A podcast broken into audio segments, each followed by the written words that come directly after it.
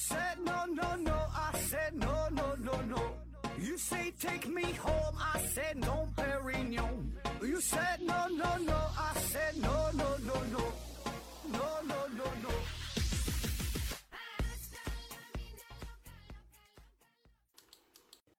批评探索，不计后果。欢迎您收听《思考盒子》，本节目由喜马拉雅平台独家播出。呃，今天呢，这是一份听友的投稿，呃，内容很短呐、但是既然人家投稿了呢，咱就呃还是和大伙儿分享一下啊，是关于疫情的问题。题目呢叫“疫情面前，为什么我国不能躺平”啊？看看他的观点啊。嗯、他说最近呢、听了一些疫情相关的大 V 的观点啊，我也有些自己的看法想表达一下。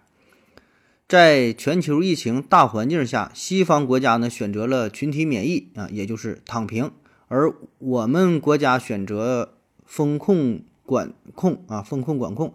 大家不要认为我国的疫情管理方式非常好，西方的方式非常差。同时，我们也不要认为西方躺平很弱，而我国的方式就更先进。其实呢，只是方式不同，效果不同。那么两种管理方式，呃，各有什么特点呢？先说说西方的躺平，优点呢就是可以快速达到群体免疫，使病毒可以更快的与人类形成和平共存。缺点呢，则是完全依靠自然规律，很难控制中间的过程，这样呢就有可能造成很大的人员伤亡啊。我们以往的瘟疫不都是造成了很大的损失吗？呃，然后再说说我国的管控，优点呢就是对疫情啊可以有很好的控制能力，把人员伤亡控制在比较低的程度啊。缺点呢则是会以很慢的速度达到群体免疫，很长时间我们不能放开，不能很自由。所以呢，我们国家与西方采用了不同的方式啊，也是各有优缺点。有人说西方的方式更注重人权，而我国呢，呃，而我觉得啊，而我则觉得我国才更注重人权。人的生存权不是最重要，不是更重要的人权吗？啊，是不是？而现在疫情已经在有些地方比较困难了，甚至有些混乱啊，我们就不要给国家指手画脚，别给国家添乱了。我写了这篇文章，完全是我个人我自己的个人理解。如果你有什么不同的意见，就请自己保留啊。最后呢，对于疫情，我的观点就是相信国家，国家领导人管理国家一定会比我强的。我们还有什么理由瞎逼逼呢？如果这个国家让我管理，早就乱了哈。相信国家，尽可能支持和配合国家。很感谢这位听友的留言来稿哈，咱就不过多评论了啊。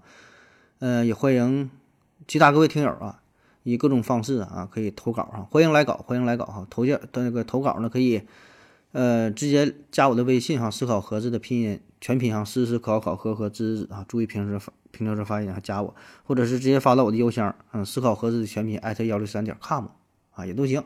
然后呢，基本呢，基本我都会都会读哈，来稿的话基本都会读一下。所以呢，大伙儿这个听节目的时候，如果看到是来稿的节目哈，您慎重选择哈，因为确实这个水平啊，不也不只是水平嘛，就是这个文案的风格啊。整体的这个遣词用句儿啊，对吧？可能听习惯了，换一种风格的话，就是我去读的话，你也听出来这不是我写的啊。可能您不爱听啊，所以呢，这个慎重选择啊，所以要不然听了之后挺遗憾的哈，浪费了您时间啊。反正就是一个玩嘛，我就增加点这个互动性啊。那好了，感谢您各位的收听，谢谢大家，再见。感谢您的聆听。如果您也想提问的话，请在喜马拉雅平台搜索“西西弗斯 FM”，在最新一期节目的下方留言即可。欢迎您的参与，我在这里等你哦。